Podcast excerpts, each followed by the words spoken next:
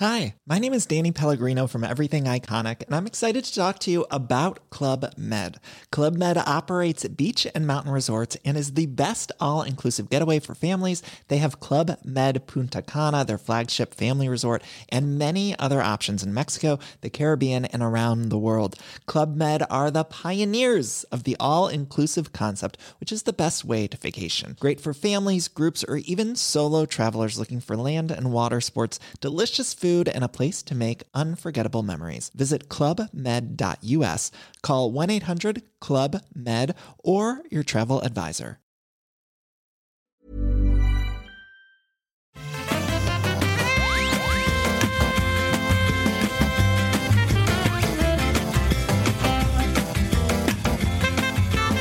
Hey, salut à tous, un épisode surprise du rendez-vous jeu. J'avais pas prévu d'en faire un, mais euh, d'une part, je voulais dire aux auditeurs, à tous les auditeurs, que vous pouvez aller voter pour le jeu de l'année euh, du rendez-vous jeu.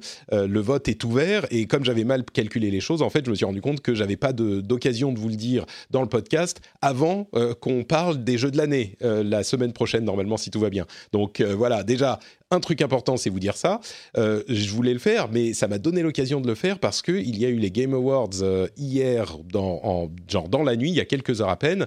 Et euh, il s'est passé pas mal de choses finalement, et des choses qui seraient intéressantes de discuter, et qui prendraient, je pense, trop de temps à, expliquer et à débattre dans l'épisode de fin d'année de jeu de l'année. Donc je me suis dit, parfait, un petit épisode bonus que je vais vous faire comme ça, en solo, en tête à tête, dans euh, la journée et ça va nous permettre d'avoir le champ libre pour les jeux de l'année la semaine prochaine.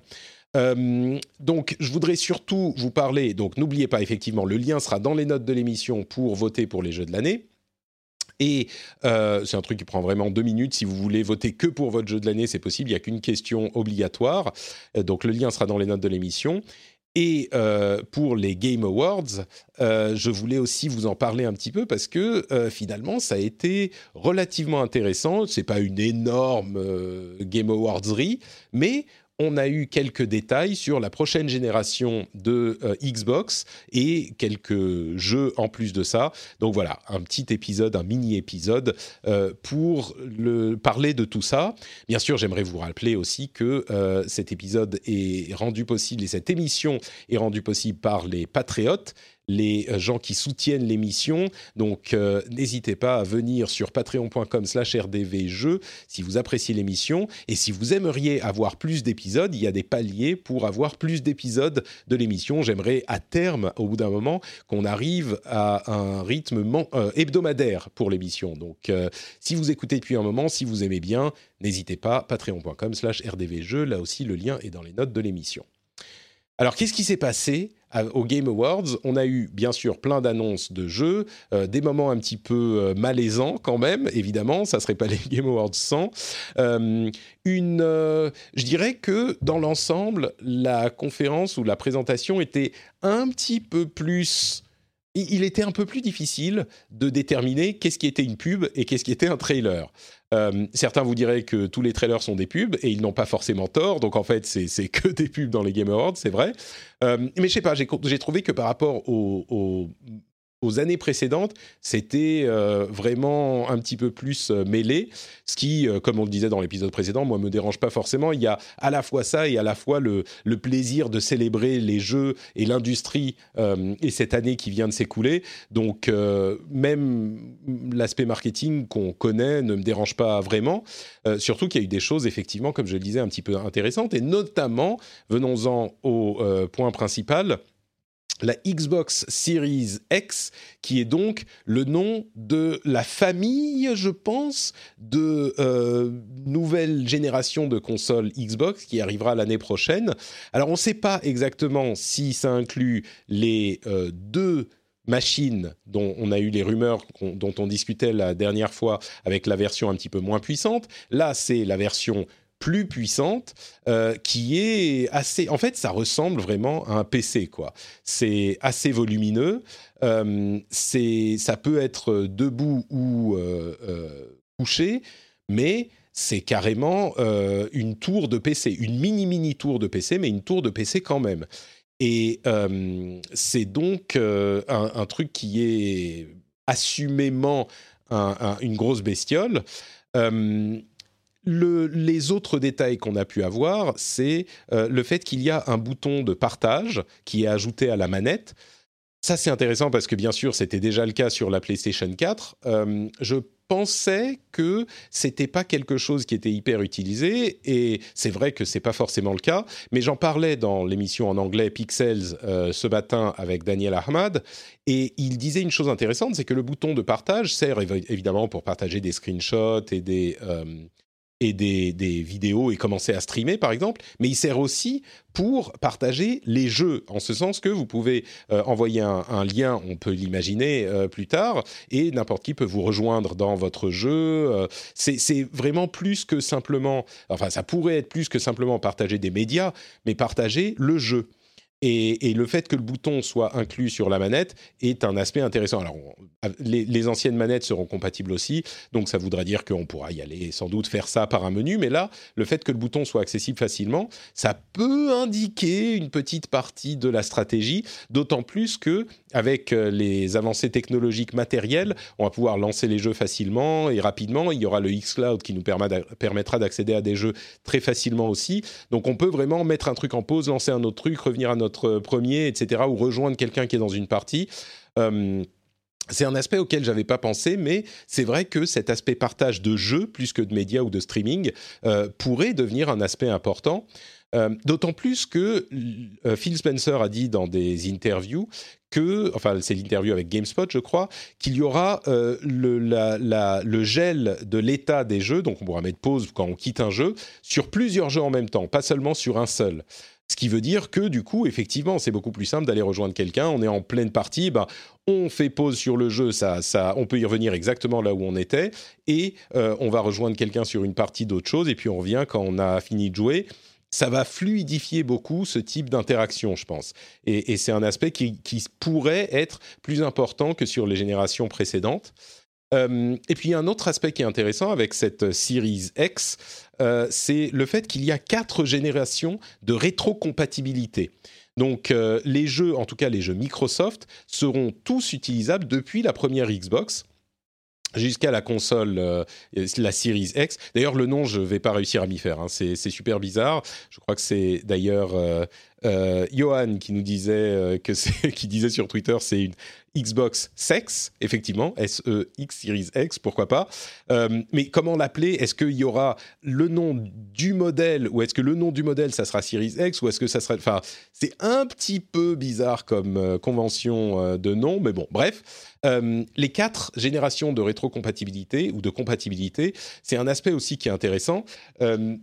il semblerait que, au moins pour les jeux first party, les jeux Microsoft, tous les jeux soient compatibles euh, sans souci, c'est-à-dire que si vous l'avez acheté sur le store en ligne, vous pourrez le retélécharger, même un jeu de la première Xbox, rendez-vous compte.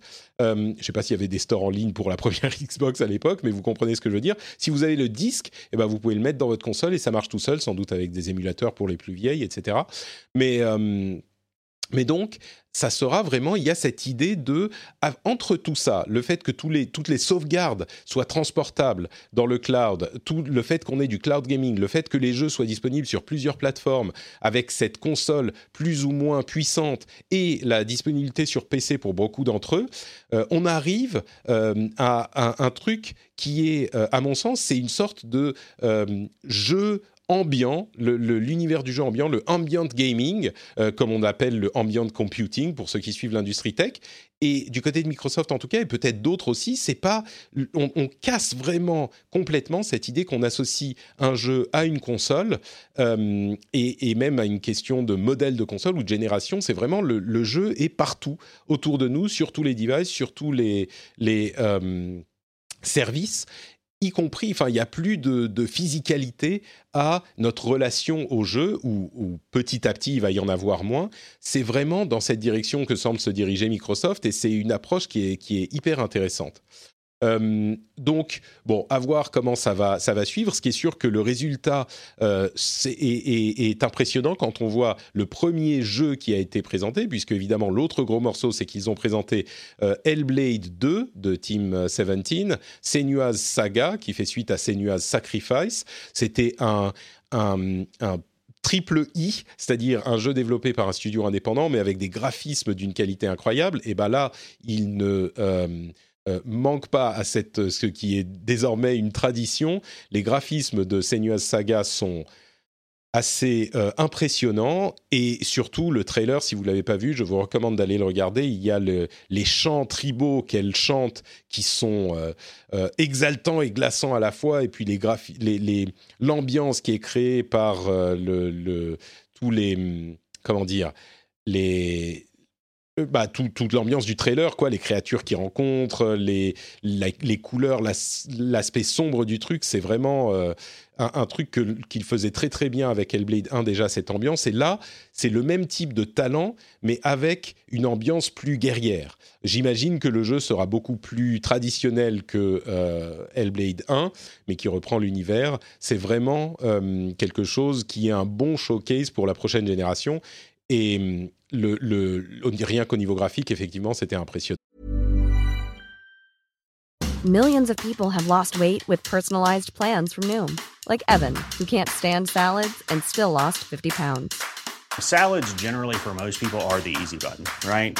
For me, that wasn't an option. I never really was a salad guy. That's just not who I am. But Noom worked for me. Get your personalized plan today at Noom.com. Real Noom user compensated to provide their story. In four weeks, the typical Noom user can expect to lose one to two pounds per week. Individual results may vary. Introducing Wondersuite from Bluehost.com. Website creation is hard, but now with Bluehost, you can answer a few simple questions about your business and get a unique WordPress website or store right away. From there, you can customize your design, colors, and content. And Bluehost automatically helps you get found in search engines like Google and Bing. From step-by-step guidance to suggested plugins, Bluehost makes WordPress wonderful for everyone. Go to bluehost.com/wondersuite. Donc ça c'était du côté de euh, Microsoft.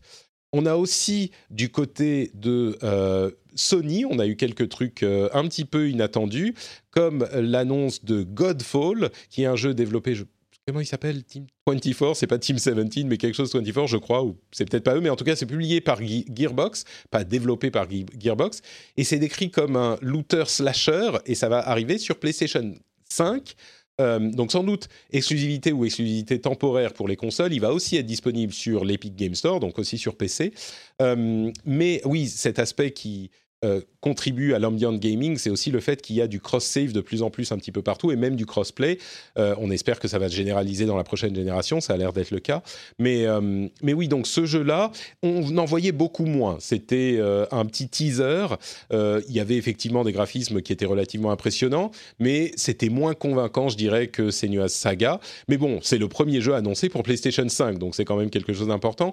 C'est un looter slasher qu'on peut jouer à seul ou seul ou en coop ou à plusieurs. Donc euh, un, truc intéressant parce que ça arrive sur PlayStation 5. Pardon, je suis désolé.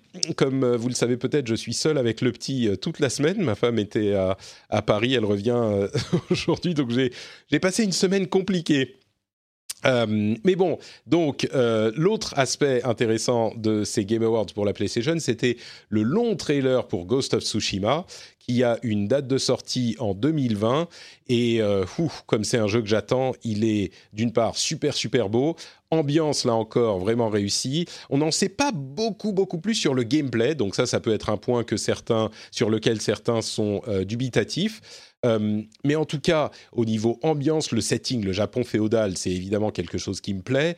Euh, je suis très très impatient et donc intéressant, ils sortent euh, Ghost of Tsushima à l'été 2020, ce qui veut dire avant la prochaine génération. Bien sûr, ils ont annoncé que la PlayStation 5 serait compatible avec les jeux PlayStation 4, donc on pourra certainement jouer aux jeux PlayStation 4, peut-être même un petit peu amélioré sur PlayStation 5, et ça sera le cas pour euh, euh, Ghost of Tsushima à l'été 2020, mais aussi The Last of Us 2 qui sort au printemps. Euh, mais je pense que le fait de le sortir à, l'été veut aussi dire qu'ils vont peut-être nous faire une version euh, euh, améliorée spécifiquement pour la PlayStation 5 et qu'ils pourront nous le vendre deux fois peut-être celui-là et de, de Last of Us Part 2 dans un an ou deux, je sais pas. On verra. Ou peut-être qu'ils mettront l'upgrade pour tout le monde. Ça serait un précédent intéressant, mais je sais pas. On va voir. En tout cas, Ghost of Tsushima lui seul, lui-même sort à l'été 2020 et il est euh, très très beau, comme le sont la plupart des derniers jeux sortis ces derniers temps. On atteint les, les, niveaux limites de cette génération avant le passage à la, à la prochaine. Euh, un autre aspect intéressant des Game Awards, c'est qu'ils avaient une sorte de série de démos, une promotion, une série de démos de jeux annoncés pendant euh, l'événement, euh, qui sont disponibles à télécharger sur Steam. Et ça, c'est un, un petit peu le sens de l'histoire. C'est quelque chose d'intéressant, c'est-à-dire l'idée d'avoir des événements de présentation de jeux avec non seulement des sessions démos sur place, mais aussi des démos à télécharger et peut-être, pourquoi pas, c'est ça qui me paraît le plus intéressant, pourquoi pas des jeux à streamer euh, pour les, même pas avoir besoin de les installer, qui soient vraiment faciles à, accéder, euh, peut-être déjà dès le 3 ou ce genre de choses. Je pense qu'il faudra limiter l'accès parce que si euh, tous les joueurs du monde se mettent à, jouer au dernier jeu qui a l'air cool, je pense que les serveurs de streaming vont exploser, ou peut-être qu'ils pourraient faire un système de, de queue, ou je sais pas, un truc du genre. Mais euh, peut-être qu'il y aura un genre, on peut, c'est un moyen pour un salon comme le 3 de ramener de l'argent, parce que s'ils font un truc comme le Virtual Ticket de la BlizzCon, par exemple, qui pourrait d'ailleurs intégrer ce genre de technologie aussi, mais le Virtual Ticket, une sorte de Virtual Ticket pour le 3 où euh, on peut essayer les petites démos qui sont sur le stand de toute façon des jeux qui sont présentés, euh, bah, je pense qu'il y a plein plein de gens, moi y compris, qui euh, seraient prêts à payer 20, 30, 50, peut-être même plus euros pour, pour y avoir accès. Avoir accès à tous ces jeux, c'est quelque chose de vraiment une offre intéressante. Euh, et puis si c'est en streaming, c'est tellement facile, on n'a même pas besoin de les installer, il n'y a pas besoin de, se soucier de la sécurité du truc ou de faire un, build qui fonctionne sur tous les PC du monde. Euh, c'est beaucoup, beaucoup plus simple à gérer en streaming. Euh, je pense que ça pourrait arriver à voir. Mais, euh, mais en tout cas, là, c'est déjà disponible avec des démos à télécharger sur Steam pour certains jeux. Je vous, je vous euh, casse le spoiler, je vous fais le spoiler. C'est pas forcément des jeux hyper intéressants dans l'ensemble, mais bon, voilà, à, noter, ça pourrait faire. Euh, rendre encore moins intéressant le fait d'aller à ces salons. Les journalistes seront peut-être un peu plus frustrés si ça se généralise comme tendance. Euh, mais bon, venons aux, jeux eux-mêmes qui ont été annoncés. Euh, il y avait euh, No More Heroes 3 qui a été confirmé pour 2020. Ça, c'est une série que je connais pas très bien, donc pas de grande relation avec. Final Fantasy VII Remake, un nouveau trailer qui était là encore. bon, je crois que on a ça montrait à quel point il a été changé par rapport à l'original, encore une fois, euh, au niveau même euh, dialogue, narration, etc. Et évidemment, c'est pas un mal parce que le, set a daté un petit peu, pas que dans sa conception technique, mais aussi dans la, narration, je pense. Euh, par certains aspects, mais ça me ça m'a donné encore envie de le, de le tester. Euh, je vais pas passer tous les jeux en revue, il y en avait vraiment vraiment beaucoup, mais Bravely Default 2 qui arrive sur Switch en 2020, ça va faire plaisir à certains. Euh, la mise à jour Empyrean de Warframe qui est disponible sur PC euh, depuis l'annonce au Game Awards, là, donc c'était une sortie surprise, on s'imaginait qu'elle arrivait bientôt, mais elle est disponible sur PC maintenant, sur les autres plateformes plus tard. Euh, ça, ça va. Je pense que Benoît Exerve a sauté du lit pour aller y jouer immédiatement. C'est un truc qu'il attendait énormément. je lui redonnerai peut-être sa chance quand il sera sur PlayStation 4 parce qu'il y a plein de gens qui en disent du bien, dont, Benoît. Mais surtout, cette mise à jour avait l'air vraiment intéressante et il semblerait que ça amène, ça soit relativement facile à, appréhender pour les nouveaux joueurs, qu'il y a nouveau, une nouvelle expérience de présentation du jeu, pas un tutoriel tout à fait, mais enfin bon, je regarderai peut-être si j'ai le temps dans tous les jeux que je dois faire. Euh, Prologue, dont on n'a pas vu grand-chose, mais c'est le nouveau jeu de Brendan Green, Player Unknown. Et même si on n'a pas vu grand-chose, et eh ben forcément, si c'est Player Unknown, on y prête attention parce que euh, PUBG a euh, quand même un, petit peu de, de, de street cred à son actif. Fortnite, il va y avoir cette promotion avec Star Wars qui est intéressante, mais surtout, ils ont dit que au-delà du, euh, je ne sais pas si vous êtes au courant, mais samedi soir, il va y avoir donc à un, moment donné euh, dans Fortnite, dans un endroit de la carte, un, ils vont passer un petit trailer, un extrait de trailer de Star Wars. Bon, ça, ok, mais surtout, ils vont avoir visiblement un, événement au-delà de ça. Et ça, je n'étais pas au courant. On ne sait pas de quoi il s'agit, mais il va y avoir donc J.J. Abrams, le réalisateur, qui va être présent dans le jeu. Il va y avoir des trucs qui vont se passer. Donc là encore, je continue à être émerveillé par la manière dont Epic gère le succès et le, phénomène de société de Fortnite. Euh, il y a deux jeux euh, faits en partenariat avec Riot dans l'univers de League of Legends. Qui ont, ils avaient annoncé qu'ils allaient travailler avec des euh, développeurs tiers. Il y a Rune King, d'une part, qui est un jeu solo, et Convergence, écrit de manière bizarre, qui est un jeu de plateforme, visiblement, action plateforme. alors, le jeu solo, je ne sais pas exactement de quoi il s'agit, mais les deux sont, sont, sans doute des jeux qu'on peut jouer en solo. Mais donc, Rune King et Convergence, l'extension de l'univers de League of Legends, c'est une manière intéressante de, faire la chose. Euh, il y a un truc qui va faire plaisir aux fans de la première heure. Euh, je crois c'est Baldur's Gate Dark Alliance qui est rebooté.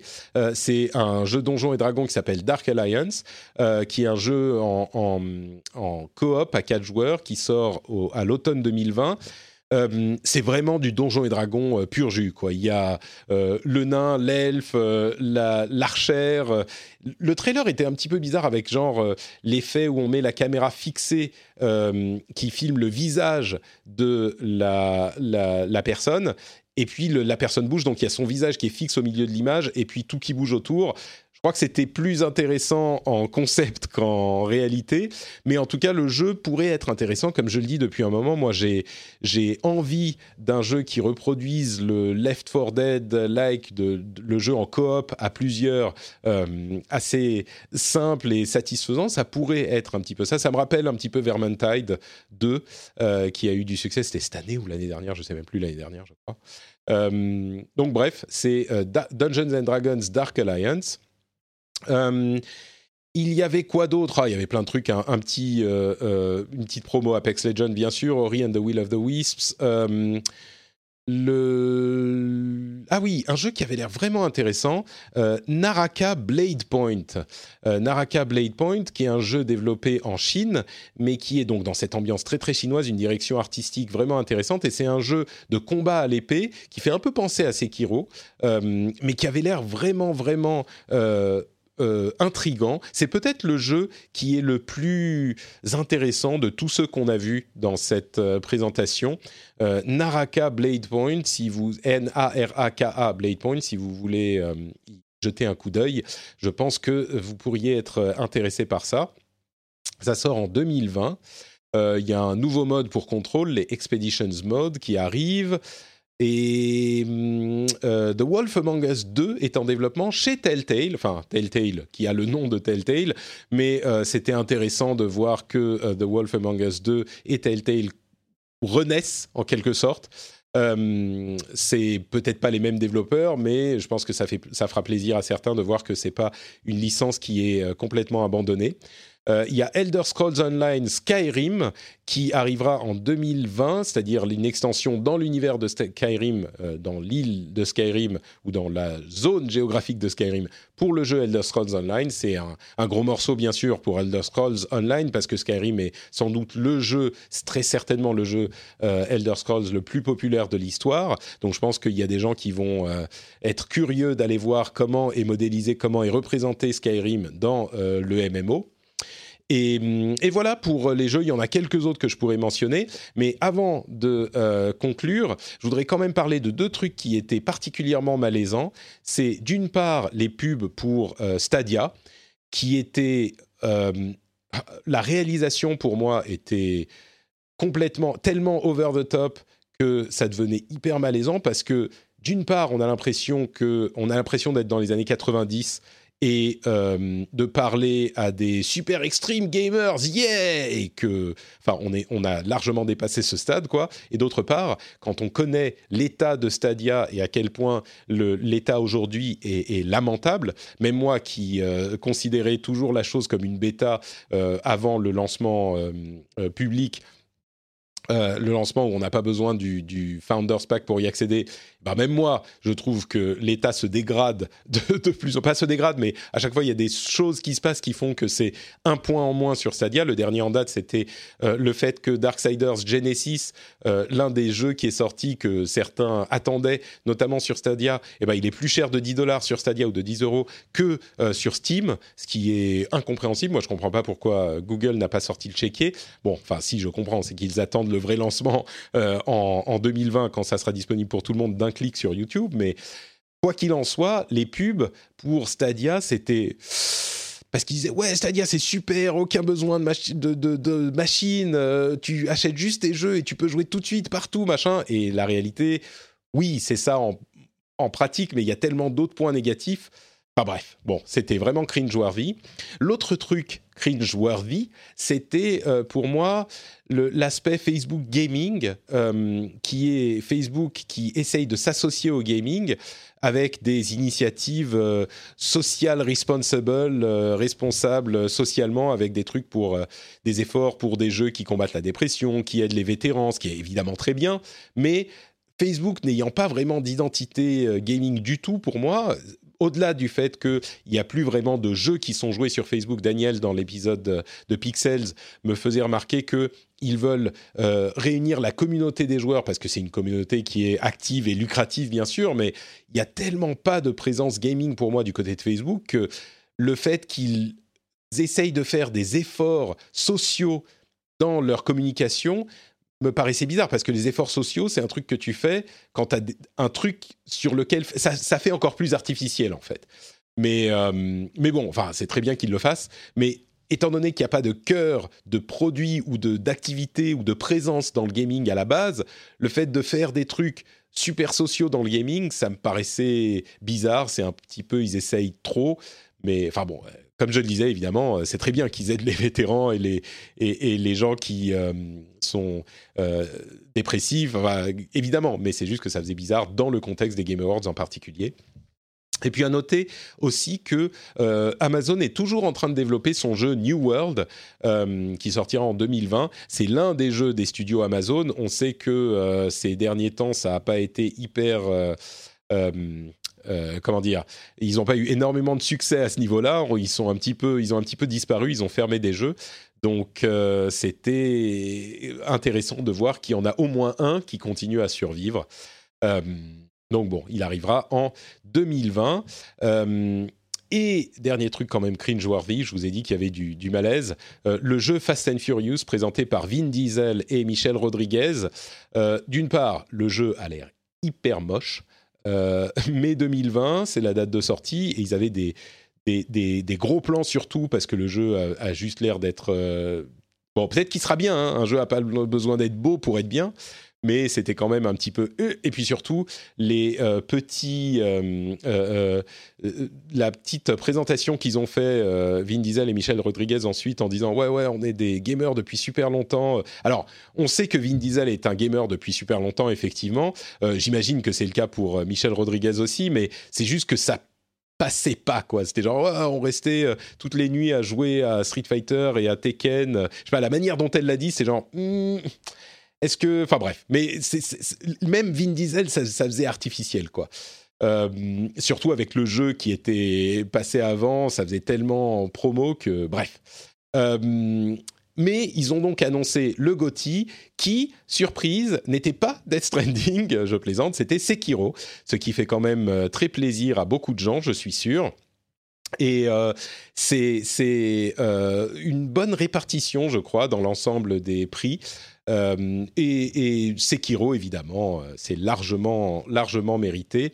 Euh, et je pense que tout le monde sera satisfait du prix attribué à Sekiro. C'est enfin leur jeu de l'année. On verra qui reçoit l'honneur dans les autres domaines, y compris dans le rendez-vous jeu, puisque je vous rappelle en conclusion que le vote pour le jeu de l'année du rendez-vous jeu est ouvert. Vous trouverez le lien dans les notes de l'émission. N'hésitez pas à aller euh, voter vous aussi. Et on se retrouvera donc dans euh, une petite semaine pour notre épisode spécial de nos jeux de l'année. Je suis très curieux de voir ce que vont dire euh, chacun d'entre nous. Vous pouvez me retrouver bien sûr sur Twitter, Facebook et Instagram sous le nom Note Patrick. Comme vous le savez, vous retrouvez cette émission sur euh, patreon.com slash... Non, vous retrouvez cette émission sur frenchspin.fr et vous pouvez la soutenir sur patreon.com slash rdvjeux. N'hésitez pas à aller y jeter un petit coup d'œil. Et puis, ben, on se retrouve dans une semaine pour le prochain vrai épisode, euh, qui sera donc notre épisode des jeux de l'année. Je vous fais deux grosses bises et à très très vite. Ciao,